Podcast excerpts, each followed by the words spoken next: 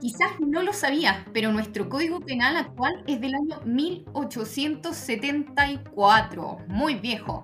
A pesar de que ha sido objeto de importantes reformas, gran parte de los delitos y forma de determinar las penas se mantienen tal como se regularon originalmente. Al mismo tiempo, la ley de responsabilidad penal de las personas jurídicas no ha terminado de hacer eco de las complejidades que plantean las relaciones de negocio actuales.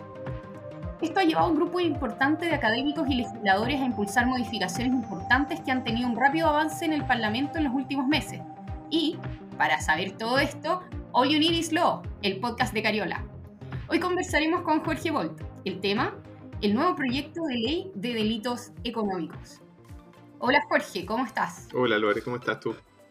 Yo muy bien, muy expectante de este capítulo. Cuéntame en qué está el proyecto de ley de delitos económicos. A ver, este es un proyecto que ingresó eh, por vía de moción parlamentaria de la Cámara de Diputados en, eh, si no me equivoco, en enero del año pasado, del 2020. Y avanzó bastante rápido considerando que no es un, proyecto al que se le haya puesto urgencia. Está actualmente aprobado por la Cámara de Diputados y subiendo al, Senado en, este momento, en estos días. Em, así es que está bastante avanzado. Em, y, es esperable que, que, siga con un ritmo similar, creemos nosotros, durante la tramitación en el Senado. ¿Y qué, qué trae de nuevo respecto a los delitos económicos? Mira, es un, es un proyecto bien eh, complejo porque regula muchas materias al mismo tiempo. Em, para resumirlo, lo que plantea el proyecto es una nueva sistematización de toda una nueva categoría de delitos, que son los delitos económicos. El eje central de estos delitos es que son delitos que tienen que ver con la actividad empresarial. O sea, son delitos que se cometen en el contexto de una actividad de negocio. Eh, y por lo tanto, se trata de delitos que por uno u otro motivo se conectan con esta actividad empresarial y por esa razón pasan a denominarse delitos económicos. Pero no es que, digamos, por ejemplo, el delito de estafa pasa a ser delito económico automáticamente. Puede haber una estafa que no sea un delito económico y puede haber una estafa que sí sea delito económico. Entonces tenemos un catálogo mucho más amplio de delitos porque cubre básicamente cualquier tipo de, actividad que pueda relacionarse con la actividad empresarial. Vamos estamos hablando desde delitos medioambientales, delitos, eh, delitos contra el patrimonio, delitos de administración, delitos contra la probidad pública, cohecho, por ejemplo, también que ha incorporado. O sea, es, un catálogo mucho más amplio. Y al mismo tiempo, perdón, Lore, el, el código regula además modificaciones para la ley de responsabilidad penal de las personas jurídicas e incorpora una serie de delitos nuevos que no estaban incorporados y modifica la regulación de otros delitos existentes. O sea, es un proyecto, eh, en un buen sentido de la palabra, ambicioso. O sea, un proyecto que cubre muchas cosas. O sea, ¿con esto se acaba la ley 20.393 o simplemente se, se actualiza el, el catálogo o se define un nuevo catálogo de delitos en esa ley? No, la, la ley 20.393 en, en su eje central se mantiene tal cual. Lo que hay son modificaciones importantes al Código Penal y dentro de, la, de los cambios de la ley 20.393 diría yo que el cambio más relevante de todos es el artículo 1. Como, como tú te acuerdas, cuando se dictó la ley 20.393, al principio abarcaba solamente tres delitos, luego se agregó receptación y luego en 2018 se agregaron una serie de otros delitos, después delitos, ciertos delitos vinculados al medio ambiente.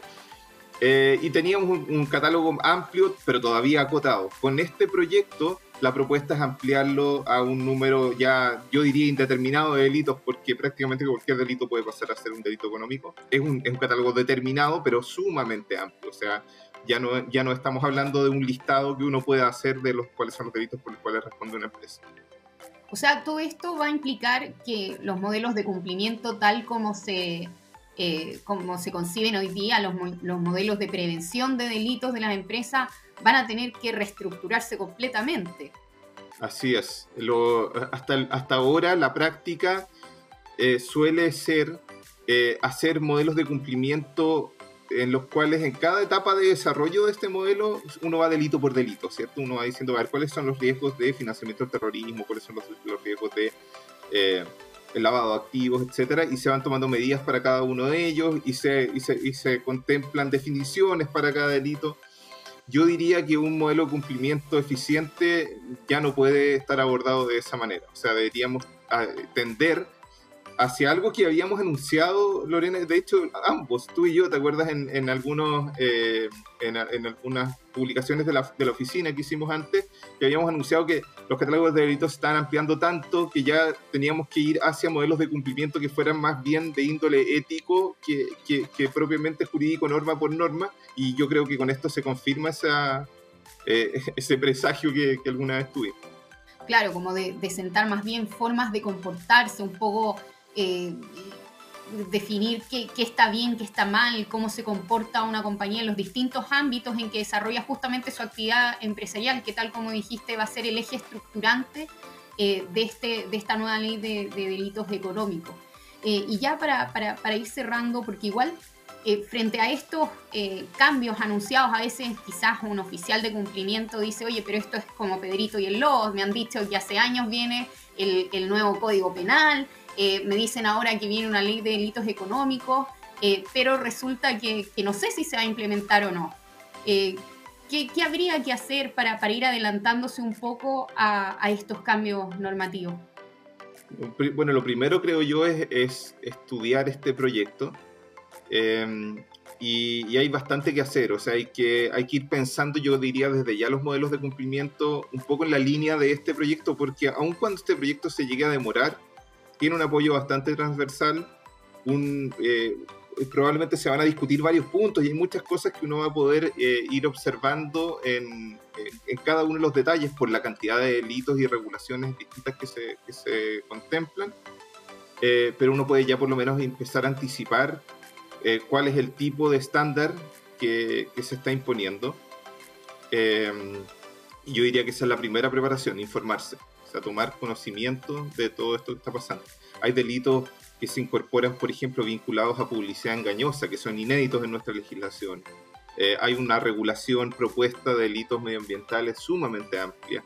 Hay modificaciones a la ley de sociedad anónima y a la ley de mercado de valores. O sea, esto, esto es una... una si estoy eh, al margen de cómo avance, eh, cualquiera sea, digamos, el camino que tome, sí o sí implica una una revisión profunda a una serie de, aspectos de nuestra regulación penal.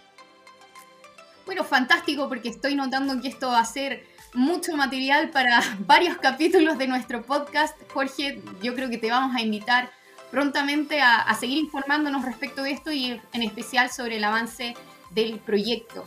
Eh, bueno, para quienes escuchan, atentos ahí entonces a los nuevos capítulos del podcast. Eh, si tienen comentarios o sugerencias, eh, las pueden enviar a nuestro correo electrónico. Y recuerden que en un mundo de incertidumbre, all you need is law. Hasta pronto.